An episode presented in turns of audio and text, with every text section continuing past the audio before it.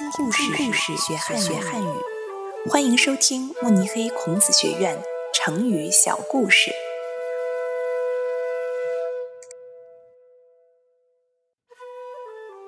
与虎谋皮，出自北宋李昉《太平御览》，改编者邹华丽。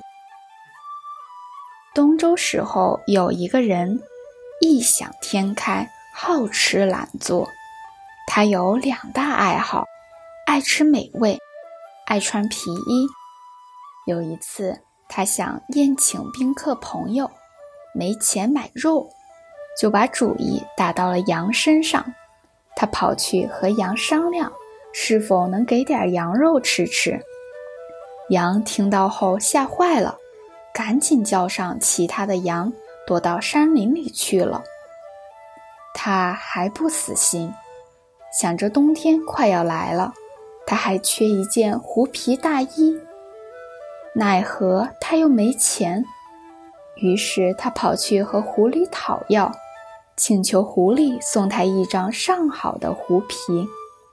狐狸一听，拔腿就跑，带着全家躲到了山坳里。这就是与狐谋皮，后逐渐演化成与虎谋皮。老虎是非常凶猛的动物，和它商量要它的皮，不自量力。现在我们常用“与虎谋皮”这个成语来比喻和恶人商量，要他放弃自己的利益。是绝对不可能的事情。